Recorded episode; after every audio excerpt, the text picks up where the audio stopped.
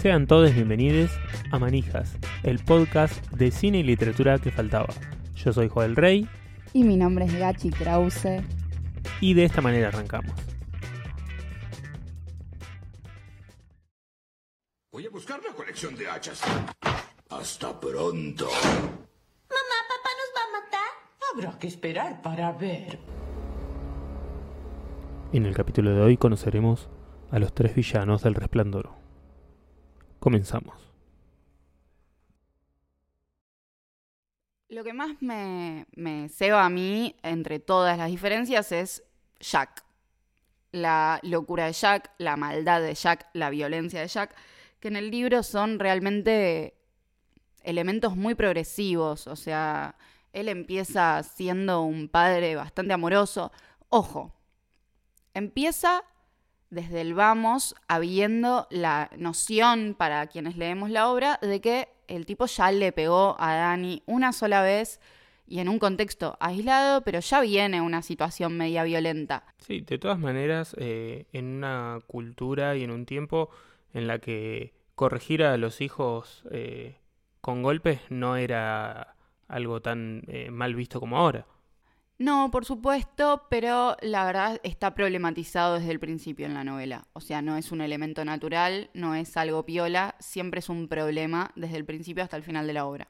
Es algo que a Jack lo aflige, ¿no? De hecho, en la película, en algún momento, cuando él se ve desatado y enojado, empieza a recordar eso como una cuestión que la tiene presente. Sí, eh, lo que noto capaz de diferencia entre la novela y la película es que en la película parece enojarlo esta situación y que, lo, que no lo comprendan. Y en la novela es un elemento de culpa, o sea, lo, lo atormenta. Y de hecho, en la película me termina dando la sensación de que ese elemento que lo enoja termina despertando a los fantasmas, o sea, el fantasma de su propio maltrato hacia su familia que termina como levantándose contra él. Bien, y en la novela no, la novela eh, él lo está afligiendo en todo momento. Sí, el libro en ese sentido explora bastante más todos lo, los componentes psicológicos en Jack de hecho, algo que tienen igual las dos eh, obras es que medio que hasta determinado momento en ambas obras no terminás de darte cuenta de si es todo psicológico o si realmente están esos elementos.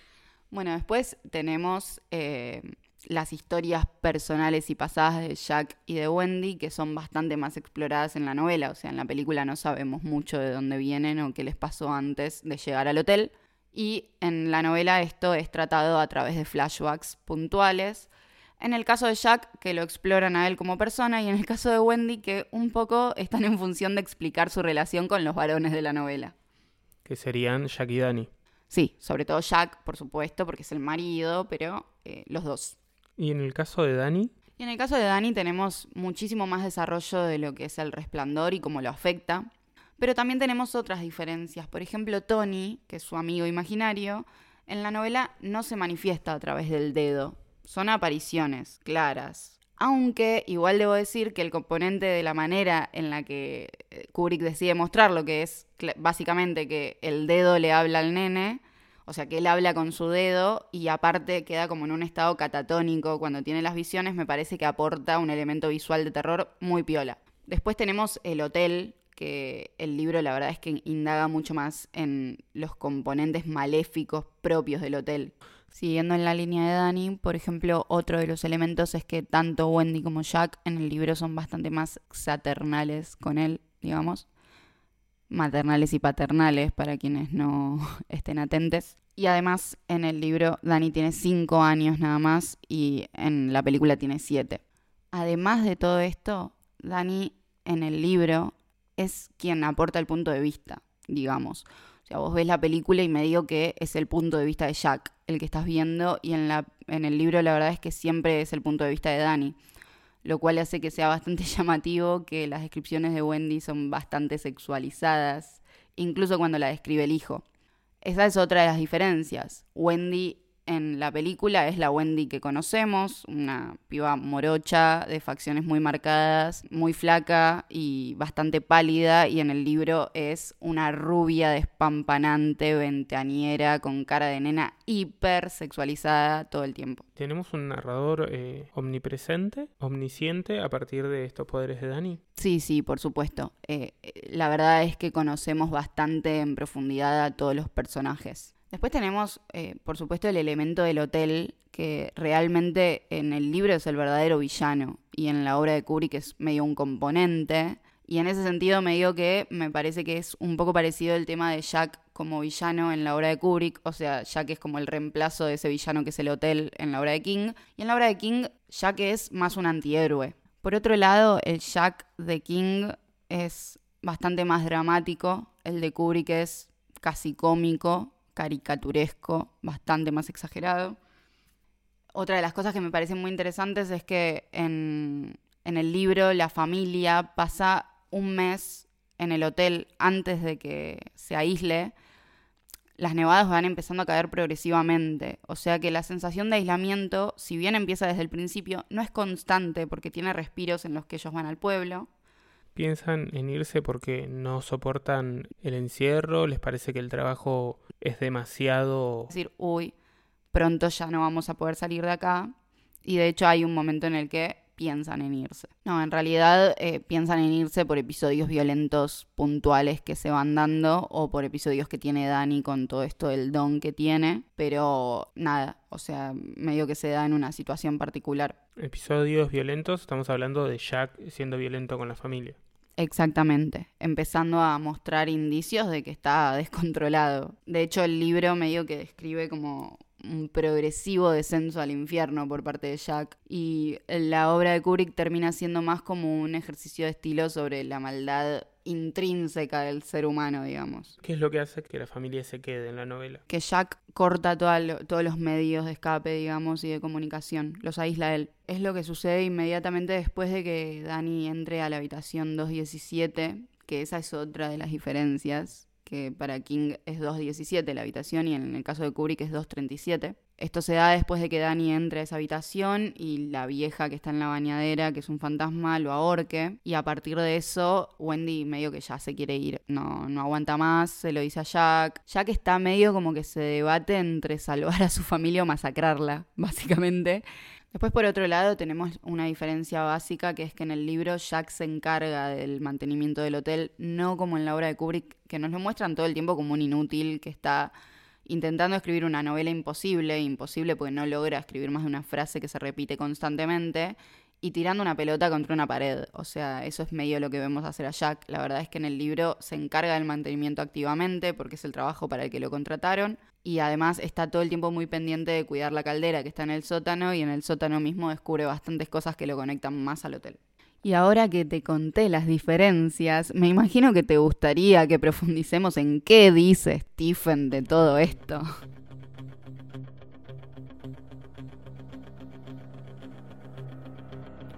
En el Rincón Azul, muerto de un infarto, nacido en Manhattan, estado de Nueva York, director, productor, fotógrafo, guionista.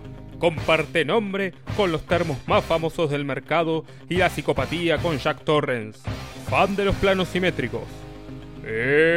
Stanley Kubrick.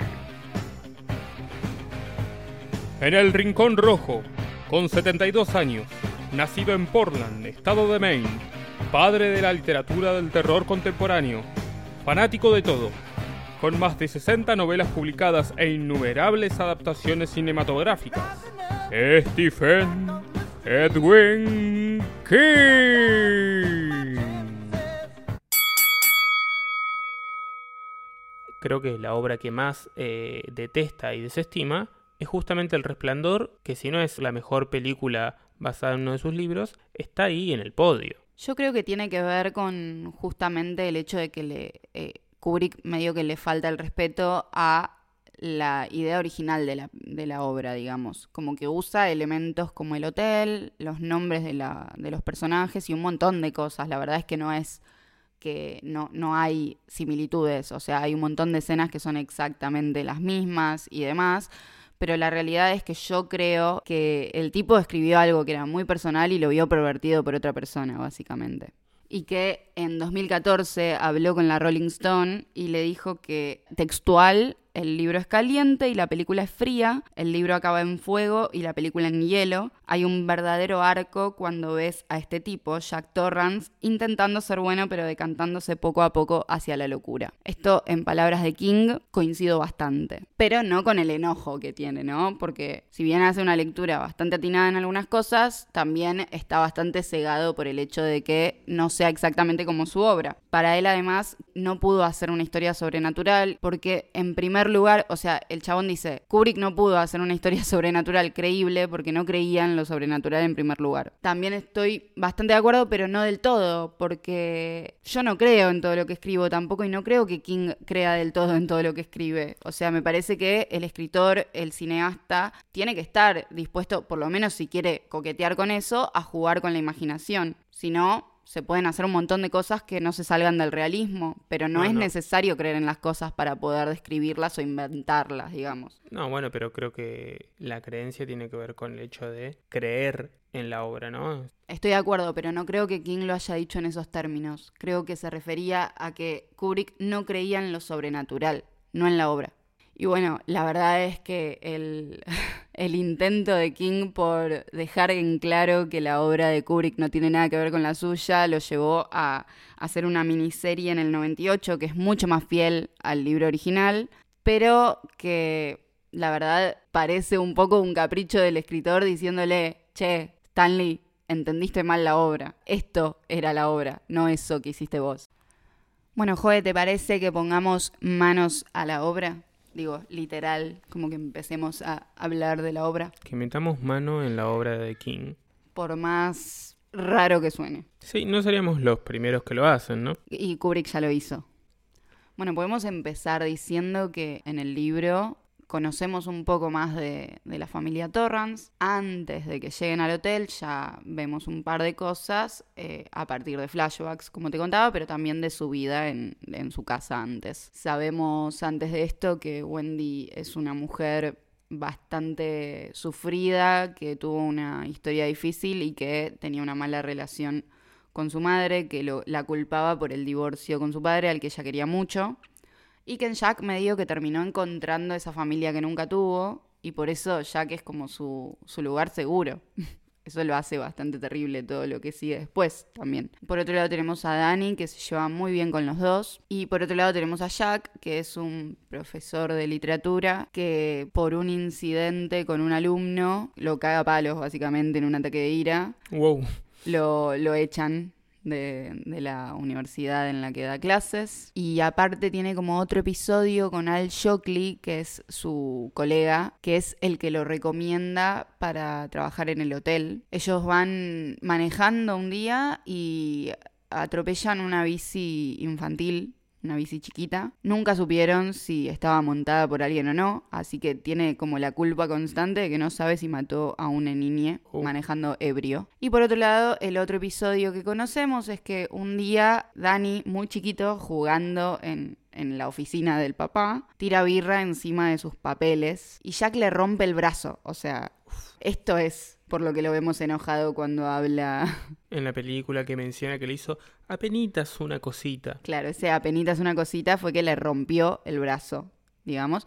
Y todos estos son fantasmas que acompañan a Jack durante toda la obra. Con este punto de partida sabemos que Jack va a una entrevista en el Overlook y antes de que Jack vuelva a la casa, Danny ya sabe que consiguió el trabajo y se lo dice a Wendy. A partir de acá lo que sucede es que Danny empieza a través de Tony, que es su amiguito imaginario, a conocer cosas que van a pasar. Entonces él antes de ir al hotel está muy perturbado porque sabe que van a pasar cosas terribles. Pero al mismo tiempo el pobre niño tiene mucho miedo de que sus padres se divorcien, entonces no dice nada de todo ese miedo que tiene. Al mismo tiempo tenemos a Wendy que realmente está pensando en el divorcio como una posibilidad, porque cree que podría ser lo mejor para ella y para Dani, pero se debate como... Es, es un debate constante de parte de ella entre el amor y el resentimiento que le tiene a su marido. Bueno, a partir de acá sabemos que se van al hotel. En el camino Jack le cuenta toda la historia del lugar, que es bastante turbia, o sea, toda como un grupo de gente que se extravió en la misma nevada por la que están, que están por atravesar y que se terminaron comiendo unos a los otros. Todo esto perturba bastante a la familia, digamos, toda la historia sangrienta del lugar. Y bueno, cuando llegan al, al hotel, eh, conocen a, a- a las personas del hotel, digamos a Ullman, que es el director, sobre todo, y a Halloran, Dick Halloran, que es el chef del hotel y que antes de irse, o sea, porque eventualmente todos se terminan yendo y queda solo la familia, antes de irse le explica a Dani qué es el don que tiene y le cuenta que él tiene el mismo don en mucha menor medida, porque Dani es muy poderoso y bueno, eh, este personaje lo heredó de su abuela, que también tenía el don que él lo llama el resplandor o el esplendor en la versión latinoamericana. Tú tienes el ron. Será el don, ¿no? Shh, ¿Quieres que te demanden? Después hay un montón de elementos que se van sucediendo que me parece que tienen un- una conexión que da guiños eh, al libro, pero que en la, en la película por sí sola no se sostienen o, o al menos no se profundizan. Por ejemplo, Tony. Y me gustaría saber un poco más de Tony. La verdad igual es que yo considero, haciendo un análisis de Kubrick, que el chabón lo hace a propósito esto. O sea, no creo que sean tanto guiños al libro, sino que el tipo no quiere contar todo. De hecho, después de que se estrene la película y no sea tan bien acogida, el chabón plantea como algo así como, como a Alberto diciendo, pensé que se iban a poner contentos con Vicentín. Una cosa así, ¿viste? Como, che, yo pensé que le iba a gustar a la gente esto, e- este enigma constante. O sea, él no quería entregar servida en bandeja la historia y quería que se preste bastante a la interpretación. Sí sucede que sabiendo que esos elementos son más desarrollados en los libros, puede parecer, digo, si no fuera basado en los libros, simplemente serían elementos parte de la construcción de una historia que se basa mucho más fuertemente en las imágenes que en el diálogo. Tony particularmente es, eh, hasta este momento en el que estamos de la historia, es simplemente el amigo invisible de Dani que aparece y que está ahí medio como siendo la manifestación encarnada de su don, digamos, es quien le muestra el futuro, es quien le muestra lo que está sucediendo, es quien le explica también, porque no podemos olvidarnos de que Dani es un niño de 5 años que si bien sabe absolutamente todo lo que piensan los adultos alrededor, por ejemplo, la verdad es que no lo termina de entender. Y muchas de esas cosas terminan siendo como escenas out of context en su cabeza. Spoiler alert, Tony no es otro que Danny con un par de años más. Él termina entendiendo que es el resplandor cuando habla con Halloran, que le explica justamente esto, que él tiene un don que le permite como estar más allá del tiempo y el espacio mentalmente, o sea, él puede saber las cosas. Y además, bueno, hace como un par de, avisos, eh, le dice que tiene que tener mucho cuidado con el jardín y con la habitación 217. Y también le deja dicho que él se va a ir a Florida, o sea, va a estar lejos, realmente lejos, pero que si hace mucha fuerza con su don para comunicarse con él telepáticamente, capaz pueda ayudarlo en caso de ser necesario. Esto me digo que queda ahí deslizado y no lo vemos hasta más adelante. A partir de acá tenemos eh, la vida en el hotel, digamos. Empieza, como ya te decía, siendo una vida con un aislamiento intermitente. Ellos están siempre en el hotel, pero por ejemplo, un episodio que sucede es que en- al primer tiempo en el hotel, Jack encuentra un panal de ovejas, de, de ovejas. Jack encuentra un panal de abejas con todas las abejas muertas y se lo regala a Dani. Wendy no quiere saber nada, pero la convencen y Dani se va a dormir esa noche con el panal de abejas en su pieza. Como Dani está más allá del tiempo y el espacio, se despierta a la noche todo picado. Entonces al otro día van al médico. Ese es uno de los días que van al pueblo. El médico dice que está todo bien igual, pero es como la primera vez que Wendy se plantea la idea de irse porque considera que su hijo no está bien. Ya en plena nevada, o sea, ya siendo difícil salir de ahí, pero no imposible, es que Dani entra por primera vez a la habitación 217 y se encuentra con la vieja en la bañadera que lo ahorca. Después de que lo ahorca, va, eh, vuelve, digamos, con sus padres y tiene marcas en el cuello del, de que fue ahorcado, digamos. Acá ya nos vamos dando cuenta de que hay algo turbio, porque, eh, claro, cuando Halloran y, y Dani tienen esta primera conversación, Halloran le dice que no se preocupe porque él puede ver cosas, pero le explica que esas cosas que ve no le pueden hacer daño, que son simplemente imágenes. Bien. Mm, vos decís, podríamos decir acá, porque sabemos que no están así, pero esta- estas son las primeras manifestaciones, digo, las abejas que le pican, la, la fantasma que lo ahorca pero le deja marcas en el cuerpo, o sea, hay algo que es raro. Y cuando lo ven, la verdad es que Wendy piensa inmediatamente que podría haber sido Jack. En la película lo primero que hace es eh, inmediatamente buscar a Jack y decirle que hay alguien en la casa. Sí, lo que sucede es básicamente lo mismo. Le dice a los padres que, que vio a una señora, que la señora lo ahorcó, y Jack va a verificar la habitación 217 y cuando vuelve dice que no vio nada y que está todo bien y se niega por completo a dejar el hotel. Pero la verdad es que sí sintió una presencia sobrenatural, o sea, sí se dio cuenta de que había algo, pero no lo dijo. Acá ya nos empezamos a dar cuenta de que Jack se está separando bastante de su familia. Bueno, acá ante la sugerencia de Wendy de dejar el, el hotel, Jack, como te contaba, se debate un toque entre salvar a su familia o masacrarla, eh, y decide, no sé si masacrarla, pero por lo menos quedarse en el hotel. A esta altura Jack ya está obsesionado con el hotel aparte, porque él cuidando la caldera, que es el lugar este que te decía que está constantemente teniendo que chequear, porque si no sube mucho la presión y ¡pum! Eh, lo que sucede es que cuidando la caldera y bajando todos los días al sótano, bajando casi obsesivamente al sótano, se encuentra con un álbum de recortes, fotografías y registros de invitados del hotel, donde se encuentra con que el hotel, aparte de todo, fue el, el, el, el hospedaje de gente muy zarpada, o sea, el chabón tiene la sensación de que está codeándose con gente muy poderosa y empieza a ver cosas turbias también de la historia del hotel y empieza a querer investigar. ¿Qué hace entonces? Llama a Ullman, que es el director del hotel, y le cuenta que quiere escribir una historia sobre el hotel. Pero él ya llega con es- escribiendo una novela, ya viene con algún trabajo. O sea, tiene ganas de retomar la escritura y considera que estar aislado durante meses en un hotel puede ser el escenario propicio para hacerlo. Además de que realmente lo obsesiona el hotel y la historia del hotel. O sea, hay, hay una sensación de que el hotel ejerce una influencia en Jack desde el principio, pero que cada vez se va volviendo como más zarpada. Bueno, después de, de esto de que Dani aparezca lastimado y qué sé yo, Wendy se quiere ir y Jack ahí sabotea todos los medios de escape, que en este caso vendría a ser como el vehículo de nieve, que sería la única forma que tenían de salir de ahí, Claro. y todos los cables de comunicación. O sea, quedan aislados y no pueden denunciar nada, aparte de que igual sería muy difícil que si denunciaran viniera alguien porque los caminos ya están con mucha nieve. La misma dificultad que debe tener Halloran para llegar. Sí, o sea, lo de Halloran es toda una travesía después. Es justamente acá, más o menos, que le pide ayuda a Halloran, porque cuando pasa esto de que sabotea las vías de escape, Dani, antes de verlo, digamos, o sea, no se enteran concretamente, va y le dice a Wendy, mira, mamá, el hotel está influyendo a, Ja- a Jack, o sea, está siendo dominado por el hotel y saboteó las vías de escape.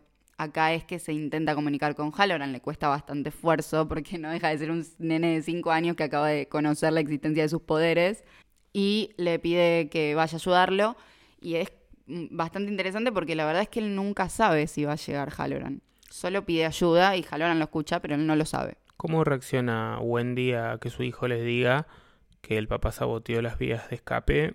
Y Wendy al, al principio de todo, o sea, si bien ella es escéptica, tiene otro tipo de relación con, con Dani y nunca deslegitima lo que le dice, o sea, siempre trata de prestarle atención y en ese sentido cada vez empieza a cerrarle más todo lo que le dice el nene, de hecho, a partir de acá pasan varias cosas. Bueno, después de que sabotea las vías de, de escape, se recluyen. Dani y Wendy se quedan como escondides. Y además, Wendy en este punto recién, a diferencia de Dani y Jack, que la sienten desde el principio, empieza a sentir la influencia sobrenatural que tiene el hotel. Acá lo que sucede es que bueno, ya de por sí Jack empieza a tener de nuevo gestos que tenía cuando, cuando era alcohólico, como pasarse todo el tiempo un pañuelo por la boca y cosas así. Él, él estaba dejando el alcohol, de hecho, e- eso que tiene es interesante porque hasta que no te das cuenta de que realmente hay elementos sobrenaturales, todo parece producto de la abstinencia de Jack.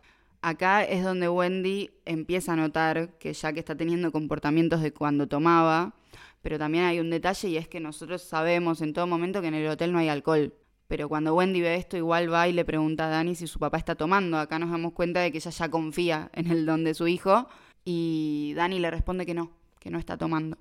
Después de esto sucede la mascarada, que es ese momento en el que están en un, como en el bar, que es un salón del hotel, que es un lugar donde se hacen mascaradas históricamente desde la fundación del hotel. Cuando Jack llega a esa mascarada pasan varias cosas y de, hecho, por ejemplo, acá es la primera vez que vemos al hombre disfrazado de perro que después aparece. Y también, no sé, Jack baila con una mujer, por ejemplo, eh, también hipersexualizada, o sea, un fantasma. En, este, en esta fiesta es que Jack conoce a Grady, que, es, que era el portero anterior que también, bueno, no también, pero que mató a sus hijas y que después se suicidó. La mejor escena, a mi parecer, que es la de Jack hablando con Grady. Ellos hablan ahí en el mismo contexto de la fiesta, digamos. O sea, de hecho, lo que sucede acá es que Grady paulatinamente lo empieza a tratar de convencer de que tome alcohol. Tipo, le va sirviendo. Y ahí es don- donde Jack vuelve a tomar, que nunca queda bien claro cómo. O sea, si realmente está tomando o si es algo que flashea o qué. Pero ahí es donde vuelve a tomar por influencia de Grady, que para mí es una figura muy interesante porque es un poco la síntesis de lo que yo pienso de, lo, de quienes habitan el hotel, de los fantasmas que habitan el hotel, que es que son, o sea, el, el hotel está habitado por victimarios, por femicidas, por, por gente muy, muy siniestra, pero también está habitado por todas las víctimas. Ellos están en un lugar que está habitado por, por una historia muy sangrienta, digamos. Bueno, tenemos, como decís, el caso de Grady, que eh, él mató a sus hijas y sus hijas también están ahí en el, en el hotel. Claro, claro. Que de hecho, bueno, acá, acá hay una diferencia entre. O sea, las gemelas no es que no existen en, la, en el libro, pero no son gemelas. Son niñas entre 8 y 10 años, se llevan dos años cada una. Después, el hecho de que sean gemelas idénticas es un- una flayada de Kubrick. Pero sí, eh, las niñas están ahí. De hecho, no son los, las únicas niñas que aparecen. En algún momento, Dani tiene como un quilombo ahí afuera porque lo que vemos en la peli como un laberinto, en realidad en, la- en los libros son como unas figuras de, como unas plantas cortadas como animales, tipo como las del joven Manos de Tijera, Sí. que cobran vida. Y, y en algún momento lo persiguen y lo amenazan muchísimo y él empieza a ver a todas las niñas asesinadas en ese lugar que me- medio que como le piden que lo salven o que vayan a jugar con él para siempre y nada, o sea, esas son como las presencias que van apareciendo. Una consulta, Jack, ¿en algún momento identifica, sabe que Dani tiene estas habilidades? Sí, por supuesto. Están todos al tanto de las, las habilidades de Dani. Aparte, claramente el hotel que manipula a Jack con figuras como Grady, en realidad están interesados en, en Dani. O sea, le quieren chupar los poderes, digamos, y tratan de manipularlo a él en primer lugar, pero como es poderoso y no, o sea, no, no, no, no es tan influenciable, Jack termina siendo una víctima fácil mediante la cual llegar a Dani. O sea, el interés real no es en Jack. En este bueno, estamos entonces en la mascarada, en la fiesta esta en la que está Jack, donde vuelve a escabiar y donde también Grady medio que ahí nos damos cuenta de que Jack ya estuvo en el hotel antes y fue alguien importante en ese hotel. Y Grady medio que le dice que él es muy importante para el hotel y que tiene una responsabilidad para con él. Y la responsabilidad que le pide que cumpla es básicamente matar a su familia. ¿Qué vas a tomar, Homero? Mo, una cerveza. No, hasta que mates a tu familia. ¿Por qué matar a mi familia? Ah, serán felices de fantasmas. Tú no te ves feliz. Yo soy feliz, muy feliz. Lara, Lara, Lara, Lara. ¿Ves? Si matas a tu familia, te daré cerveza. Y bueno, la cuestión es que después de toda esta conversación bastante ilustrativa, empieza a escabiar y se queda dormido en la barra. Eventualmente Wendy va a buscarlo y lo encuentra ahí y él inmediatamente la ataca. Y Wendy le parte una, cabeza, una botella en la cabeza y lo deja inconsciente. Y ahí es cuando lo encierran en la despensa, que Sí, esto sí, lo conocemos, y que para mí este es el momento en el que realmente entendemos que hay algo sobrenatural. ¿Por qué? Porque lo encierran en la despensa, cierran desde afuera y un fantasma le abre desde afuera. Eso e- explica realmente que hay un componente que sí está por fuera de la mente de Jack y está sucediendo. Eventualmente Wendy va a ver qué ondas, a comprobar que sigue encerrado, y Jack la ataca. Este ataque lo vemos en la película, lo que no vemos es que le rompe tres costillas, una vértebra y la rótula, o sea, la deja bastante mal. Y ella le clava un cuchillo en la espalda y se va corriendo por las escaleras a buscar a su hijo. Ahí Jack inmediatamente la persigue. O sea, ya podemos tener en cuenta que son dos personas que están heridas, bastante heridas, lo cual agrega un elemento de bastante desesperación, ¿no? Tipo, no, no se puede hacer nada contra algunas cosas. Y acá, bueno, Wen- Wendy se encierra en el baño. Y mientras Wendy se está encerrando en el baño, ya sabemos que Halloran está luchando afuera contra las figuras de los animales. O sea que acá al menos ah, habrá pasado, no sé mm, eh, cuánta distancia debe haber entre Florida y el hotel, pero al menos una semana calculo que habrá pasado. Sí, la- verdad no estoy ubicada temporalmente, pero pasa bastante porque tiene problemas con el vehículo en el camino, se tiene que tomar un avión en algún momento, o sea, es realmente un viaje. Y aparte de todo lo que cuesta llegar a través de la nieve, o sea, termina alquilando un vehículo de nieve y son un montón de cosas bastante complejas. Para llegar y empezar a agarrarse a piñas con figuras. eh, Sí, que las vence y las incendia, así que bye bye eh, figuras de ligustrina. Bien, va a la casa, intenta ayudar y, eh, si me guío por la historia de Kubrick, eh, muere eh, atacado por la espalda, como el, como el jardinero Willy. Pero no. Cuando llega, Jack le pega con el mazo, porque esta diferencia me acabo de dar cuenta que no la mencioné, pero el hacha no existe en los libros, es un mazo de roque, que el roque es como la versión yankee del, del croquet.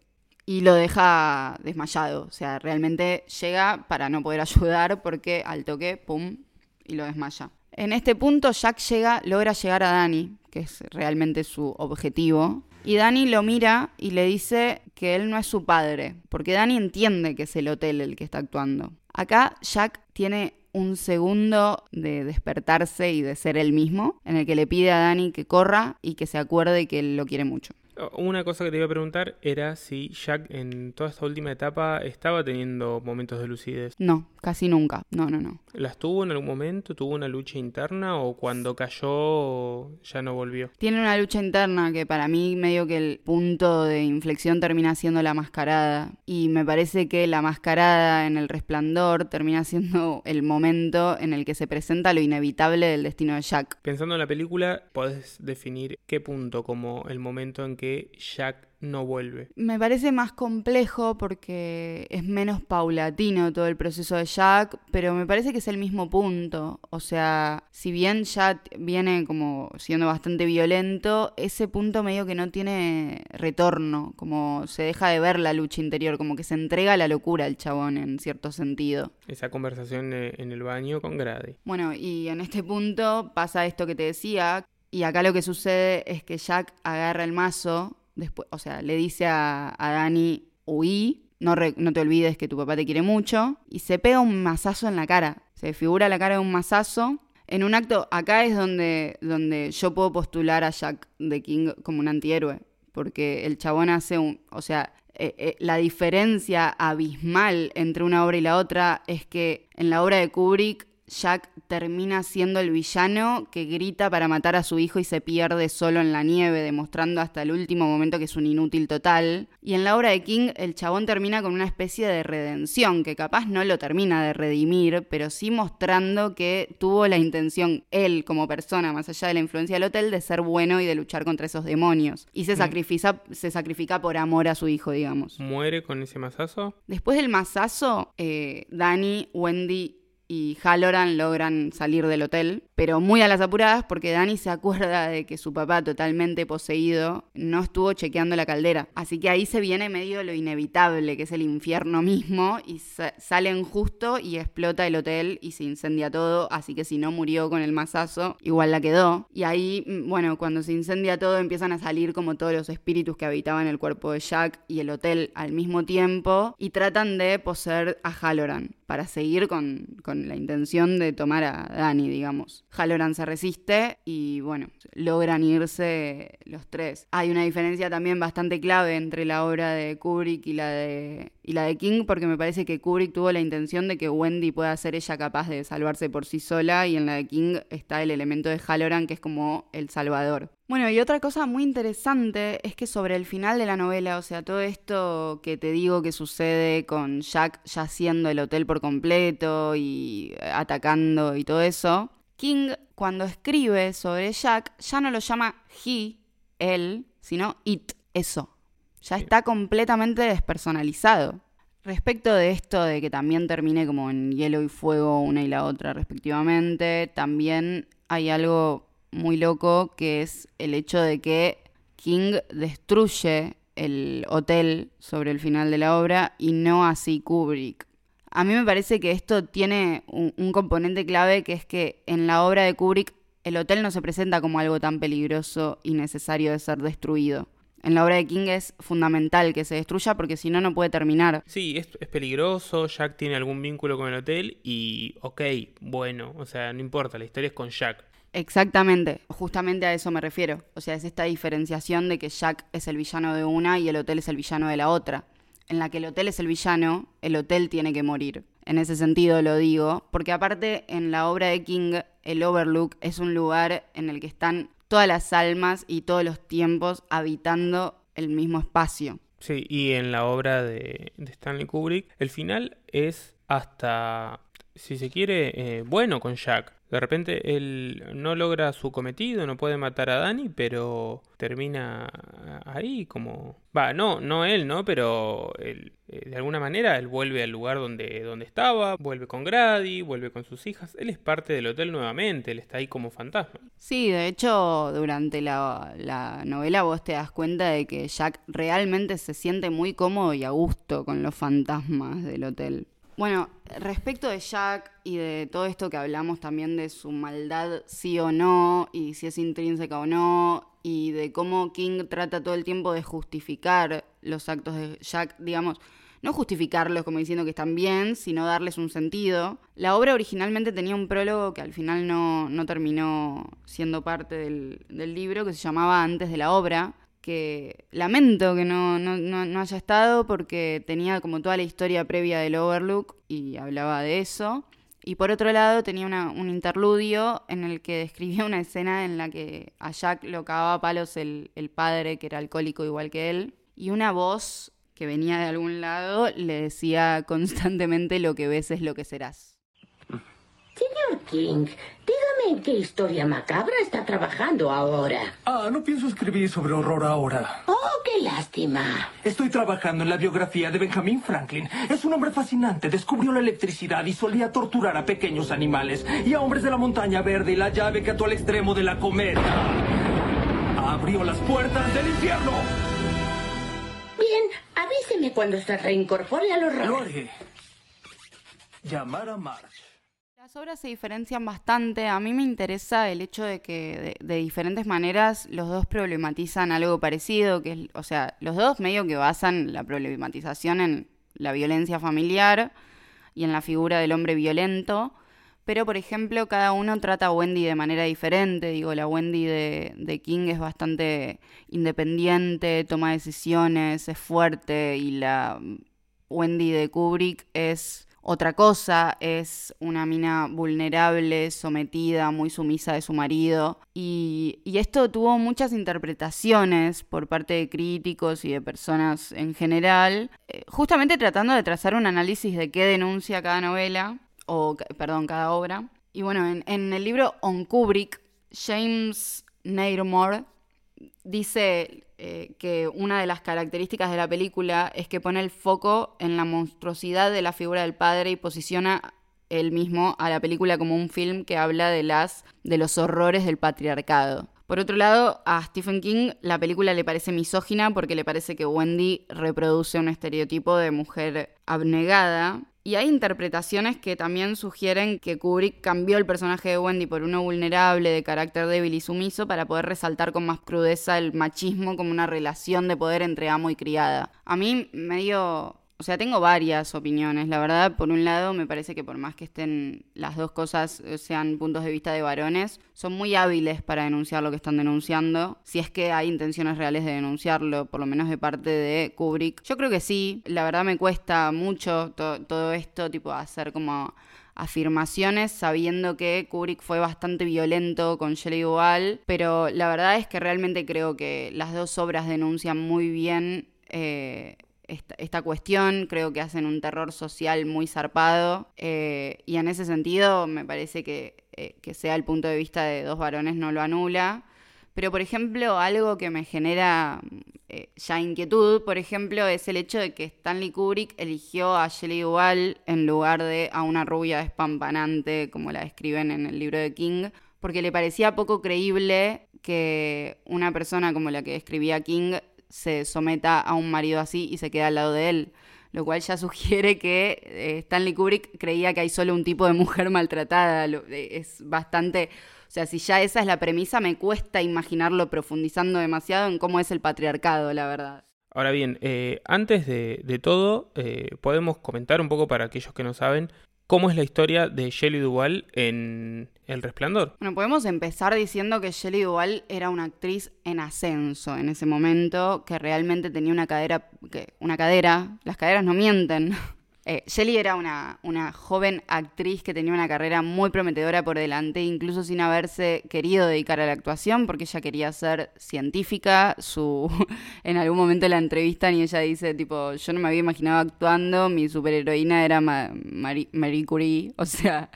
Eh, estaba en otra ella, pero por en una cena con su ex marido y otras personas del ambiente le propusieron actuar y empezó a actuar. Tres años antes de la peli ganó el premio a mejor actriz en el Festival de Cannes por, eh, por la película Tres Mujeres. Y podemos sugerir que realmente estaba destinada a que le, o sea, no destinada, nadie está destinado a nada. La verdad es que le estaba yendo bien y tenía una carrera prometedora, lo cual no significa que iba a tener la mejor carrera del mundo, pero sí que estaba sentando las bases para hacerlo. Y en este contexto filma El Resplandor, que ya podemos empezar diciendo que el rodaje llevó 13 meses, que es una locura. Y, por ejemplo, tiene cosas como escenas repetidas muchísimas veces y cosas así, pero la verdad es que aparte de todo fue maltratada de muchas maneras psicológicamente por Stanley Kubrick, que le prohibió al elenco de la película y a toda la gente que trabajaba técnicamente que le dirijan la palabra más que lo necesario, que la humillaba públicamente cada vez que se equivocaba, que hacía con Jack Nicholson y él, tipo, hacían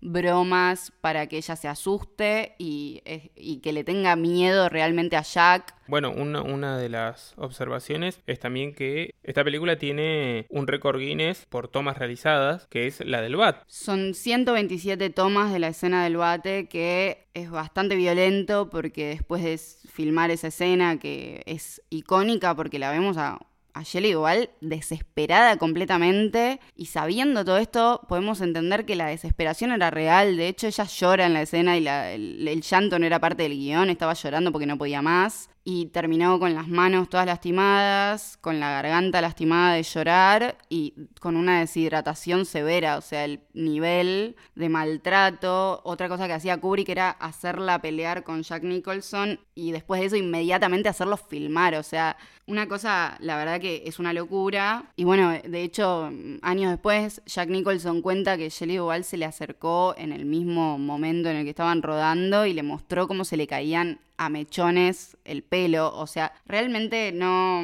no tiene ningún sentido el nivel de, de, violencia al que fue expuesta. Y encima de todo esto termina de filmarse, se estrena la película y la, la crítica la lapida más que a nadie. O sea, por una actuación que fue producto de una presión increíble y que encima es zarpada, porque la verdad que en ese contexto ella haya logrado grabar la película y hacer lo que hizo me parece increíble. Una, una actuación que además es un, código, que es el mismo código que, también tiene Jack Nicholson y que es en definitiva a pedido de Kubrick que necesitaba contrastar una actuación exagerada o con, con, matices demasiado fuertes en comparación a una escenografía o a un, plano como, como, son los planos de Kubrick, planos simétricos, planos muy, muy cuidados para generar justamente estos contrastes. Es que realmente no, no se explica con qué fin lo termina haciendo. De hecho, Shelley Duvall años después terminó hablando de esto en el documental Stanley Kubrick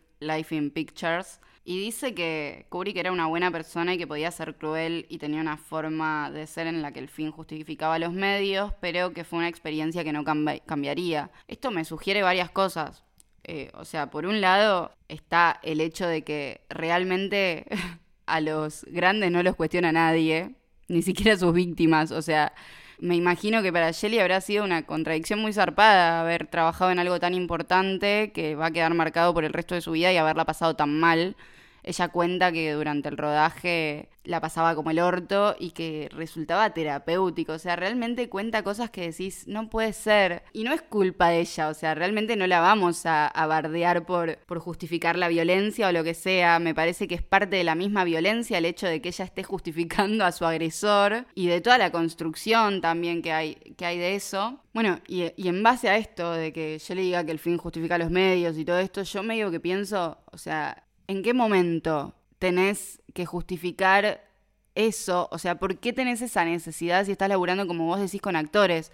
Digo, ¿por qué contratar a Jack Nicholson y a Shelley Duvall, estrellas en ascenso? Bueno, en el caso de Jack Nicholson, bastante más consagrado.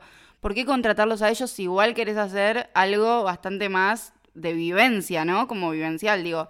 Eh, si querés mostrar cosas más realistas o forzar al límite a las personas, ¿por qué estás contratando a gente que te consta que actúa bien? No, realmente no entiendo qué lugar tienen los actores en ese lugar. Ni hablar, en esa misma línea podríamos eh, preguntarnos por qué eh, a Jack Nicholson, como decías hoy más temprano, no se lo em, emborrachó, por qué no actuó borracho escenas de alcohol, por ejemplo? ¿O por, qué, no... lo hicieron volverse alcohólico y después tener abstinencia y ver qué onda? Digo, o sea, si queríamos toda esa vivencia, ¿por qué no lo congelaron en serio? ¿Por qué era sal eso que parecía nieve?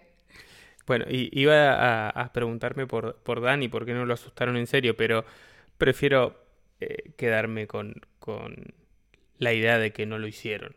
Es el único gesto de humanidad que tuvo Kubrick, que eh, trató con muchísimo amor a Danny Lloyd durante el rodaje y que además nunca le dijo que estaban rodando una película de terror. El niño siempre creyó que estaba rodando un drama y no, no le permitieron ver la peli hasta entrado en años. Y de todo esto encima se desprende un elemento muy siniestro, digo...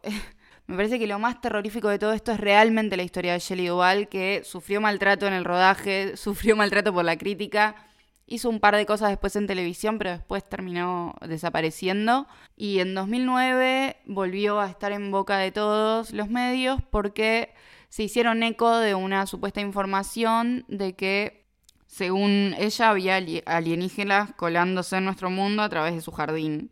En 2010 la entrevistaron y le preguntaron por esto y ella dijo que estaba bien y que dedicaba sus días a leer poesía y cuidar a sus mascotas. Digo, supongo entonces que estaba tan bien como yo que hago lo mismo. Y después de eso, la siguiente aparición que conocemos de ella es en 2016, que esta la conoce un poco más de gente, que realmente trascendió por, por su deterioro físico o sea, fue como lo que más destacó la gente y el hecho de que estaba totalmente desconectada de la realidad de a ratos.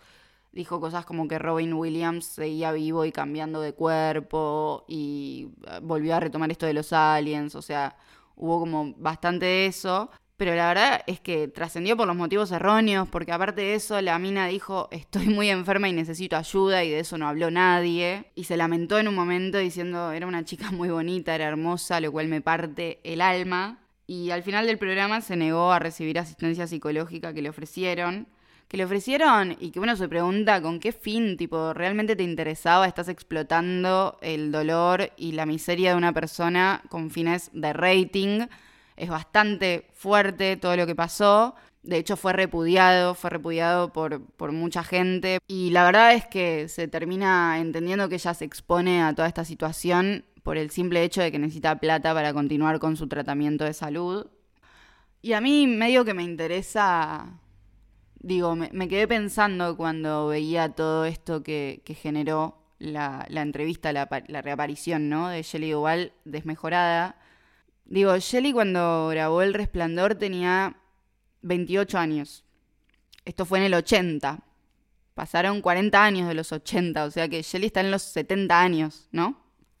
¿Qué esperan visualmente de una persona de 70 años? O sea, realmente me parece muy terrible que no estén acostumbrados a ver un cuerpo que se desmejora con los años como cualquier cuerpo. O sea, un nivel de fobia a la edad y a la gordura y un montón de cosas. Digo, leí una nota que decía que Shelly apareció con una obesidad mórbida. La verdad es que obviamente no era una mina flaca, pero no vi obesidad mórbida en ella. Y digo, eh, realmente es una mina a la que se le nota que pasaron los años. También estaba desmejorada, se la veía mal, también tuvo una historia muy difícil. Digo, no sé qué pretenden estéticamente y por qué nos estamos haciendo eco de eso cuando es una persona que está pidiendo ayuda. La cantidad de violencias que atravesó Shelley Duvall desde el momento en el que filmó esta película, que realmente le le cerró las puertas de su carrera que estaba construyendo y sufrió eh, violencia en manos del director de la película, de su coprotagonista. La verdad, también de toda la gente que se prestó a toda esa cosa que proponía Kubrick de, de dejarla de lado y qué sé yo, y que tampoco la voy a poner como la mala de todo esto porque eran, supongo, trabajadores que también, o sea, digo, hay algo muy violento en estar laburando con una figura tan importante y no poder eh, sobreponerse a eso. Digo, es un elemento de poder muy grande, no es solo el machismo operando, es eh, todo lo que genera estar laburando con alguien de renombre y tener que hacer todo lo que te dice en función de que sabes que lo que va a hacer va a ser lo que está bien. Volvemos el- siempre a la, misma situación de el ídolo, el lugar del ídolo y, y el intocable, porque incluso esto eh, de Kubrick se supo desde el momento cero, la gente que trabajaba con él, eh, y cuando todo esto salió a la luz, podemos seguir mencionando a Kubrick como Kubrick, el gran Kubrick, eh, intocable, allá arriba, meticuloso, un, tipo que, cada cosa que hizo la hizo excelente y sin embargo no dejó de, utilizar su poder para violentar a las personas. Sí, y también genera una inquietud muy incómoda que es, digo, si El Resplandor, una película de tanto renombre y que está en boca de todo el mundo, se vivió esto, ¿no? Si pasó esto en El Resplandor, que es una película que, que sa- sabemos que es de conocimiento popular. Todo lo demás que filmó Kubrick, toda la gente más de segunda con la que trabajó, digo, si, si hay tanto silencio alrededor de algo que es un secreto a voces ya a esta altura, ¿cómo sabemos eh, cómo operaba él en líneas generales? O sea, realmente me parece una figura muy violenta, me incomoda muchísimo. Eh, digo, no sé, estaba buscando imágenes del resplandor y me incomodaba mucho ver la Wendy con el bate en la mano llorando. Eh, me parece muy tremendo, es como una historia casi como de esas historias sangrientas que conoces de los lugares y que hacen que el lugar te dé una sensación rara. La película me genera un poco eso. Siento que es un recuerdo vivo de toda esa violencia que vivió Shelley Duvall y que se ve gráficamente porque la chabona muestra una desesperación que es muy perturbadora. O sea, eh, me, me parece muy tremendo todo eso. O sea, ¿quién, quién se pregunta por Shelley Duvall hoy en día? Eh, salvo que sea realmente para... eh, no sé, por ejemplo, leía notas eh, al respecto de toda esta violencia que sufrió y tantas notas en condicional o tantas notas que cuentan de todo lo meticuloso que fue Stanley Kubrick y sus eh, eh, ideas y su manera de trabajar en el cine y particularmente con esta película que no problematizan toda esta situación pero no la desconocen, o sea, eso es lo que me parece tremendo, digo, tanto valor puede tener una obra como para... Y, no quiero abrir un debate que realmente no, no es el momento de tener, pero eh, en todo esto que nos planteamos siempre si separar o no a la obra del autor o todo esto, realmente me parece que cuando la misma obra es un síntoma de esa violencia, digo, cuando la obra fue hecha con violencia, hay una diferencia. ¿Me explico? Ya en el final de este capítulo podemos llevarnos algunas perlitas y algún comentario final. Bueno, entre otras cosas me interesaba contar que la historia de Danny Torrance sigue en Doctor Sueño, que es la siguiente novela eh, al respecto, digamos, que retoma la historia. Y la historia de Danny Lloyd suponemos que también sigue, aunque no sigue actuando. Vimos una foto de él y tiene muchísima pinta de economista libertario. Además de esto, algo que me parece interesantísimo de saber es que el libro de King está inspirado en el cuento La Máscara de la Muerte Roja de Edgar Allan Poe de 1842, que es un cuento que básicamente es una alegoría acerca de lo inevitable de la muerte, lo cual es bastante en la misma línea que El Resplandor y además la novela retoma muchísimos elementos que son como guiños al texto original. Los villanos del Resplandor entonces son tres. Por un lado tenemos a Jack, que es el malo de la peli de Kubrick. Por otro lado tenemos a El Hotel, que es el malo de la novela de King. Y por otro lado tenemos a Kubrick, que definitivamente es el malo en la historia de Shelley Duvall.